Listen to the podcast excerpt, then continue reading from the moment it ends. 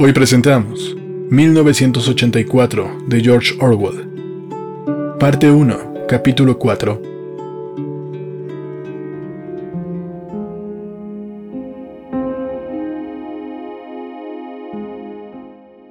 Con el hondo e inconsciente suspiro que ni siquiera la proximidad de la telepantalla podía ahogarle cuando empezaba el trabajo del día, Winston se acercó al habla escribe, sopló para sacudir el polvo de micrófono y se puso las gafas. Luego desenrolló y juntó con un clip cuatro pequeños cilindros de papel que acababan de caer del tubo neumático sobre el lado derecho de su mesa de despacho. En las paredes de la cabina había tres orificios. A la derecha del habla escribe un pequeño tubo neumático para mensajes escritos, a la izquierda un tubo más ancho para los periódicos y en la otra pared, de manera que Winston no tenía la mano, una hendidura grande y oblonga protegida por una rejilla de alambre. Esta última servía para tirar el papel inservible. Había hendiduras semejantes a miles o a docenas de miles por todo el edificio, no solo en cada habitación, sino a lo largo de todos los pasillos, a pequeños intervalos. Las llamaban agujeros de la memoria, cuando un empleado sabía que un documento había de ser destruido, o incluso cuando alguien veía un pedazo de papel por el suelo y por alguna mesa, constituía ya un acto automático levantar la tapa del más cercano y tirar el papel en él. Entonces una corriente de aire caliente se llevaba el papel enseguida hasta los enormes hornos ocultos en algún lugar desconocido del sótano. Winston examinó las cuatro franjas de papel que había desenrollado. Cada una de ellas contenía una o dos líneas escritas en el argot abreviado. No era exactamente neolengua, pero consistía principalmente en palabras neolingüísticas que se usaban en el ministerio para fines internos. Decía así: Times 17384, discurso GH mal registrado, África rectificar. Times 19283, predicciones plan trienal, cuarto trimestre, 83 erratas, comprobar número corriente. Times 14284, minibundancia, mal citado, chocolate, rectificar. Times 3283, referente orden día, GH, doble más no bueno, refs no personas, reescribir completo, someter antes archivar. Con cierta satisfacción apartó Winston el cuarto mensaje. Era un asunto intrincado y de responsabilidad y prefería ocuparse de él al final. Los otros tres eran tarea rutinaria, aunque el segundo le iba a costar probablemente buscar una serie de datos fastidiosos. Winston pidió por la telepantalla los números necesarios del Times, los cuales llegaron por el tubo neumático pocos minutos después. Los mensajes que había recibido se referían a artículos o noticias que por una u otra razón era necesario cambiar, o como se decía oficialmente, rectificar. Por ejemplo, en el número del Times correspondiente al 17 de marzo se decía que el gran hermano en su discurso del día anterior había predicho que el frente de la India meridional seguiría en calma, pero que en cambio se desencadenaría una ofensiva eurasiática muy pronto en África del Norte. Como sea, el alto mando de Eurasia había iniciado su ofensiva en India del Sur y había dejado tranquila África del Norte. Por tanto, era necesario escribir un nuevo párrafo del discurso del Gran Hermano con el objeto de hacerle predecir lo que en realidad había ocurrido y en el Times del 19 de diciembre del año anterior se había publicado el pronóstico oficial sobre el consumo de ciertos productos en el cuarto trimestre de 1983, que era también del sexto grupo del noveno plan trienal. Pues bien, el número de hoy contenía una referencia al consumo efectivo y resultaba que los pronósticos se habían equivocado muchísimo. El trabajo de Winston consistía en cambiar las cifras originales, haciéndolas coincidir con las posteriores, en cuanto al tercer mensaje, se refería a un error muy sencillo que se podía arreglar en un par de minutos. Muy poco tiempo antes, en febrero, el Ministerio de la Abundancia había lanzado la promesa, oficialmente se la llamaba compromiso categórico, había prometido que no habría reducción en la ración de chocolate durante el año 1984, pero la verdad era, como Winston sabía muy bien, que la ración de chocolate sería reducida de los 30 gramos que daban a 20 al final de aquella semana. Como se verá, el error era insignificante y el único cambio necesario era sustituir la promesa original por la advertencia de que probablemente habría que reducir la ración hacia el mes de abril. Cuando Winston tuvo preparadas las correcciones, las unió con un clip al ejemplar del Times que le habían enviado y los mandó por el tubo neumático. Entonces, con un movimiento casi inconsciente, arrugó los mensajes originales y todas las notas que él había hecho sobre el asunto y los tiró por el agujero de la memoria para que las devoraran las llamas. Él no sabía con exactitud lo que sucedía en el invisible laberinto a donde iban a parar los tubos neumáticos, pero tenía una idea general. En cuanto se reunían y ordenaban todas las correcciones que había sido necesario introducir en un número determinado del Times, ese número volvía a ser impreso. El ejemplar primitivo se destruía y el ejemplar corregido ocupaba su puesto en el archivo. Este proceso de continua alteración no se aplicaba solo en los periódicos, sino a los libros, revistas, folletos, carteles, programas, películas, bandas sonoras, historietas para niños, fotografías, es decir, se aplicaba a toda clase de documentación o literatura que pudiera tener algún significado político o ideológico. Diariamente casi minuto por minuto, el pasado era puesto al día. De este modo, todas las predicciones hechas por el partido resultaban acertadas según la prueba documental. Toda la historia se convertía así en un palimpsesto raspado y vuelto a escribir con toda la frecuencia necesaria, y es que en ningún caso habría sido posible demostrar la existencia de una falsificación. La sección más nutrida del departamento de registro, mucho mayor que aquella donde trabajaba Winston, se componía sencillamente de personas cuyo deber era recoger todos los ejemplares de los libros, diarios y otros documentos que se hubieran quedado atrasados y tuvieran que ser destruidos. Un número del Times, a causa de cambios en la política exterior o de profecías equivocadas hechas por el gran hermano, tenía que ser escrito de nuevo una docena de veces, pero seguía estando en los archivos con su fecha original y no existía ningún otro ejemplar para contradecirlo. También, los libros eran recogidos y reescritos muchas veces, y cuando se volvían a editar no se confesaba que hubiera introducido modificación alguna. Incluso las instrucciones escritas que recibía Winston y que él hacía desaparecer invariablemente en cuanto se enteraba de su contenido, nunca daban a entender ni remotamente que se estuviera cometiendo una falsificación solo se referían a erratas de imprenta o a citas equivocadas que era necesario poner bien en interés de la verdad. Lo más curioso, pensó Winston mientras arreglaba las cifras del Ministerio de la Abundancia, es que ni siquiera se trataba de una falsificación. Era sencillamente la sustitución de un tipo de tonterías por otro. La mayor parte del material que ahí manejaba no tenía relación alguna con el mundo real, ni siquiera en la conexión que implica una mentira directa. Las estadísticas eran tan fantásticas en su versión original como en la rectificada. En la mayor parte de los casos tenía que sacárselas el funcionario de su cabeza. Por ejemplo, las predicciones del Ministerio de la Abundancia calculaban la producción de botas para el trimestre venidero en 145 millones de pares. Pues bien, la cantidad efectiva fue de 62 millones de pares, es decir, la cantidad declarada. Sin embargo, Winston al modificar ahora la predicción rebajó la cantidad a 57 millones para que resultara posible la habitual declaración de que se había superado la producción. En todo caso, 62 millones no se acercaban a la verdad más que los 57 millones o los 145. Lo más probable es que no se hubieran producido botas en absoluto.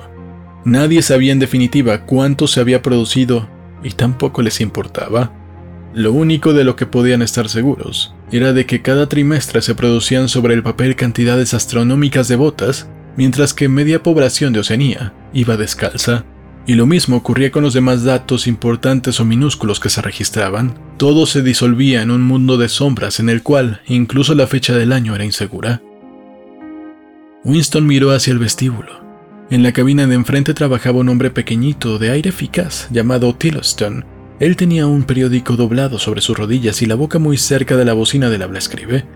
Daba la impresión de que lo que decía era un secreto entre él y la telepantalla. Levantó la vista y los cristales de su gafa le lanzaron a Winston unos reflejos hostiles. Winston no conocía apenas a Tillotson, no tenía idea de la clase de trabajo que le habían encomendado. Los funcionarios del departamento de registro no suelen hablar de sus tareas. En el largo vestíbulo sin ventanas, con su doble fila de cabinas y su interminable ruido de periódicos y el murmullo de las voces junto al habla escribe, había por lo menos una docena de personas a las que Winston no conocía ni siquiera de nombre, aun cuando los veía diariamente apresurándose por los pasillos o gesticulando en los dos minutos de odio. Sabía que en la cabina vecina, la mujercilla de cabello arenoso trabajaba en descubrir y borrar en los números atrasados de la prensa los nombres de las personas vaporizadas las cuales se les consideraba que nunca habían existido. Ella estaba especialmente capacitada para ese trabajo, ya que su propio marido había sido vaporizado dos años antes. Y pocas cabinas más allá, un individuo suave, soñador e ineficaz llamado Ampleford, con orejas muy peludas y un talento sorprendente para rimar y medir los versos, estaba encargado de producir los textos definitivos de poemas que se habían hecho ideológicamente ofensivos, pero que, por una u otra razón, continuaban en las antologías. Este vestíbulo, con sus 50 funcionarios, era solo una subsección, una pequeñísima célula de la enorme complejidad del departamento de registro. Más allá, arriba, abajo, trabajaban otros enjambres de funcionarios en multitud de tareas increíbles. Allí estaban las grandes imprentas con sus expertos en tipografía y sus bien dotados estudios para la falsificación de fotografías, había la sección de teleprogramas con sus ingenieros, sus directores y equipos de actores escogidos especialmente por su habilidad para imitar voces.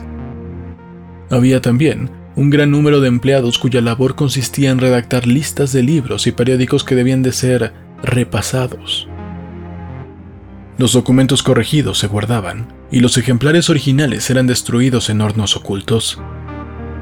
Por último, en un lugar desconocido, estaban los cerebros, los directores que coordinaban todos estos esfuerzos, quienes establecían las líneas políticas según las cuales el fragmento del pasado tenía que ser conservado, otro falsificado u otro borrado de la existencia.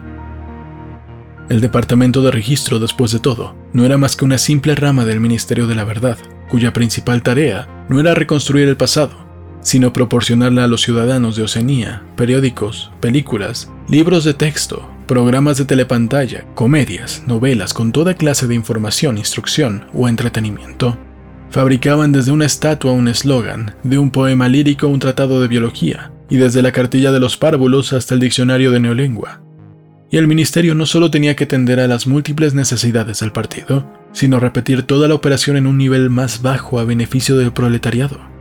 Había toda una cadena de secciones separadas que se ocupaban de la literatura, la música y el teatro, y en general todos los entretenimientos para los proletarios. Ahí se producían los periódicos que no contenían más que informaciones deportivas, sucesos y astrología, noveluchas sensacionalistas, películas que resumaban sexo y canciones sentimentales compuestas por medios exclusivamente mecánicos, en una especie de caleidoscopio llamado versificador. Había incluso una sección conocida en neolengua con el nombre de Pornosec, una sección encargada de producir pornografía de clase ínfima y que era enviada en paquetes sellados que ningún miembro del partido, aparte de los que trabajan en la sección, podría abrir.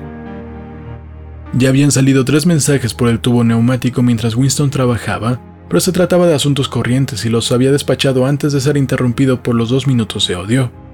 Cuando el odio terminó, Winston volvió a su cabina, sacó del instante el diccionario de neolengua, apartó un lado el habla escribe, se limpió las gafas y se dedicó a su principal cometido de la mañana. El mayor placer de Winston era su trabajo. La mayor parte de este consistía en una aburrida rutina, pero también incluía labores tan difíciles e intrincadas que se perdía uno en ellas como en las profundidades de un problema de matemáticas. Tenía delicadas labores de falsificación en las que uno solo se podía guiar por su conocimiento de los principios del INSOC y el cálculo de lo que el partido quería que uno dijera. Winston servía para esto. En una ocasión le encargaron incluso la rectificación de los editoriales del Times, que estaban escritos totalmente en neolengua. Entonces desenrolló el mensaje que antes había dejado a un lado, como el más difícil, y decía, Times 3 1283 referente orden día, GH doble más no bueno, refs no personas, reescribir completo, someter antes archivar. En antiguo idioma, en inglés, quedaba así. La información sobre el orden del día del Gran Hermano en el Times, del 3 de diciembre de 1983, es absolutamente insatisfactoria y se refiere a las personas inexistentes. Volverlo a escribir por completo y someter borrador a la autoridad superior antes de archivar. Winston leyó el artículo ofensivo. La Orden del Día del Gran Hermano se dedicaba a alabar el trabajo de una organización conocida como FFCC, que proporcionaba cigarrillos y otras cosas a los marineros de las fortalezas flotantes. Cierto camarada, Withers, un destacado miembro del Partido Interior, había sido agraciado con una mención especial y le habían concedido una condecoración, la Orden del Mérito Conspicuo de segunda clase. Tres meses después, la FFCC había sido disuelta sin que se supieran los motivos.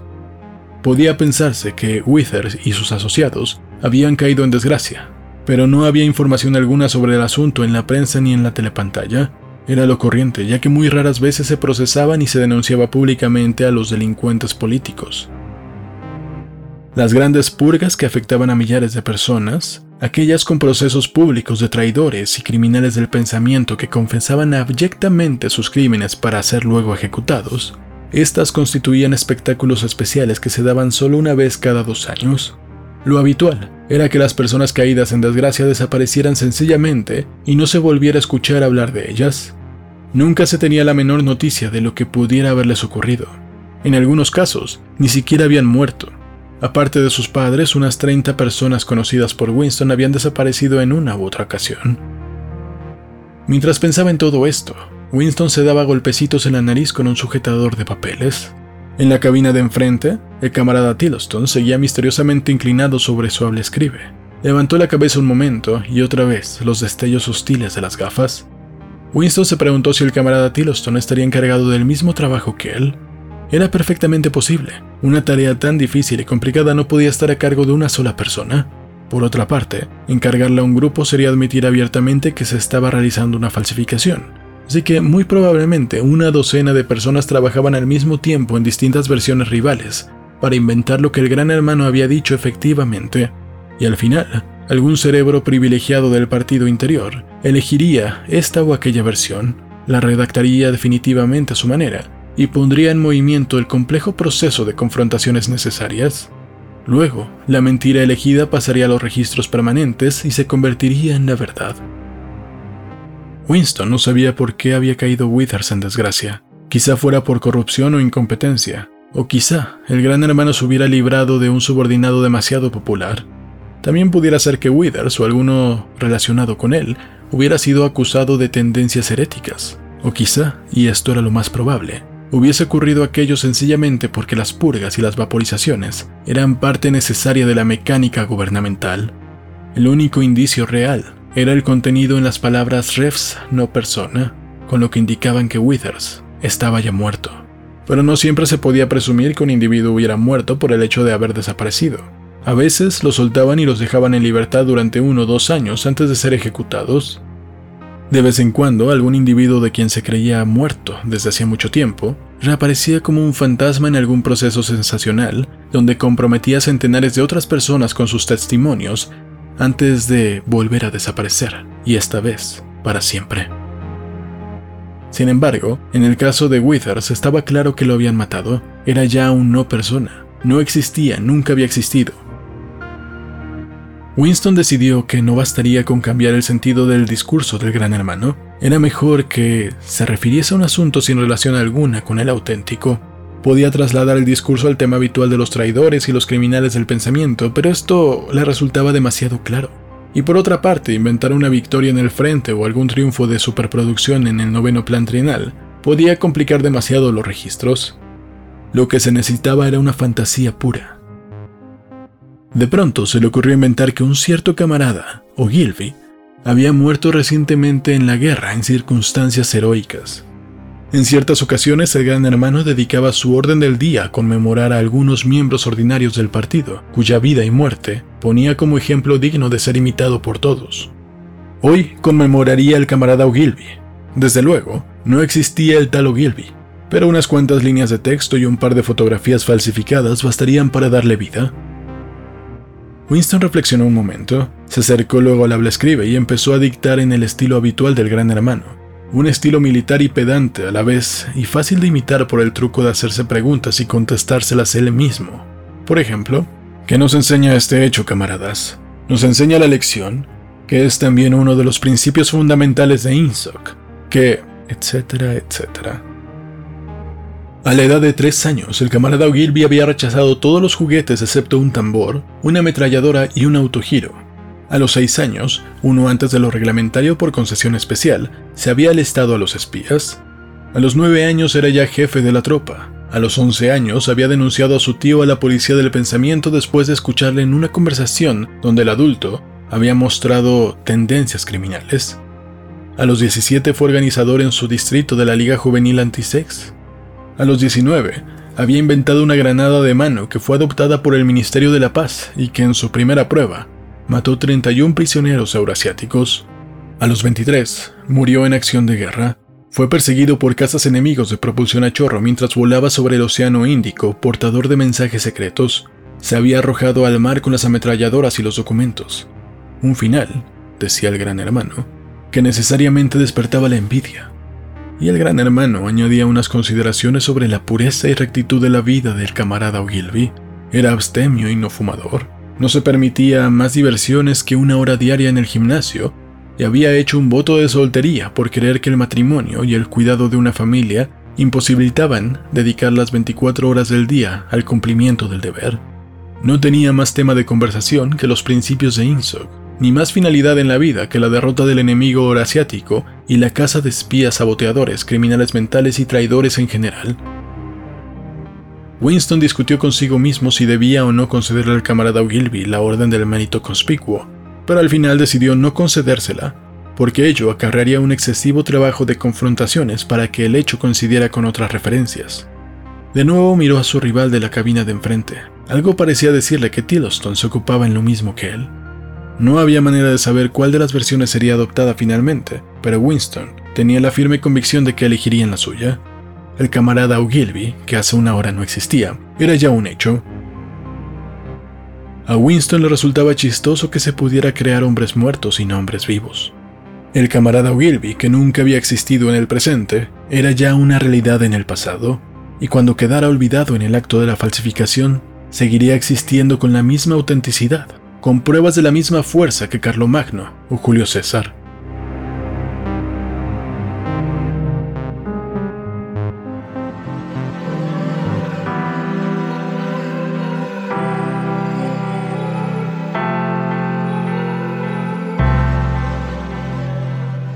En este episodio podemos ver cómo es que el partido controla el pasado, cómo es que los libros son reescritos una y otra vez para coincidir con los intereses de quienes esté al mando. ¿Creerían esto imposible? Si bien en la actualidad es un poco más complejo hacer esto, se sigue controlando el discurso desde muchos medios. Sin embargo, hay una frase muy común. La historia la escriben los victoriosos quien haya ganado la batalla es quien escribe la historia, quien decide quiénes fueron los malos, quienes cuentan los heroicos actos de su gente. Por muchos años antes del Internet, nos veíamos abrumados por la cantidad de mensajes que daban nuestros políticos. No teníamos forma de probar que habían dicho mensajes contrarios. No había registros para comprobarlo, o cuando menos estos registros estaban en manos de unas pocas compañías. Hoy en día podemos regresar al pasado a través de las redes sociales y mostrar las contradicciones de nuestros políticos. Pero algo más triste que saber que intentan engañarnos y que sabemos que nos están intentando engañar es que no podemos hacer nada al respecto. El control que creíamos tener es solo una ilusión. Vemos también que Winston es un trabajador del gobierno, un servidor público, alguien que de alguna manera tal vez en mayor o menor medida, contribuye a que se logren los objetivos del partido de engañar a la gente, de reescribir la historia. Sin embargo, y esto es algo con lo que tendríamos que tener un poco más de empatía, toda esta gente solo quiere ganarse la vida. Están igual de asustados que nosotros y en ocasiones se ven obligados a hacer cosas que saben que afectan a otros. Pero así como nosotros tenemos miedo, ellos tienen más, porque ellos conocen lo que hace el poder y saben cuáles serían las consecuencias al no obedecer sus órdenes.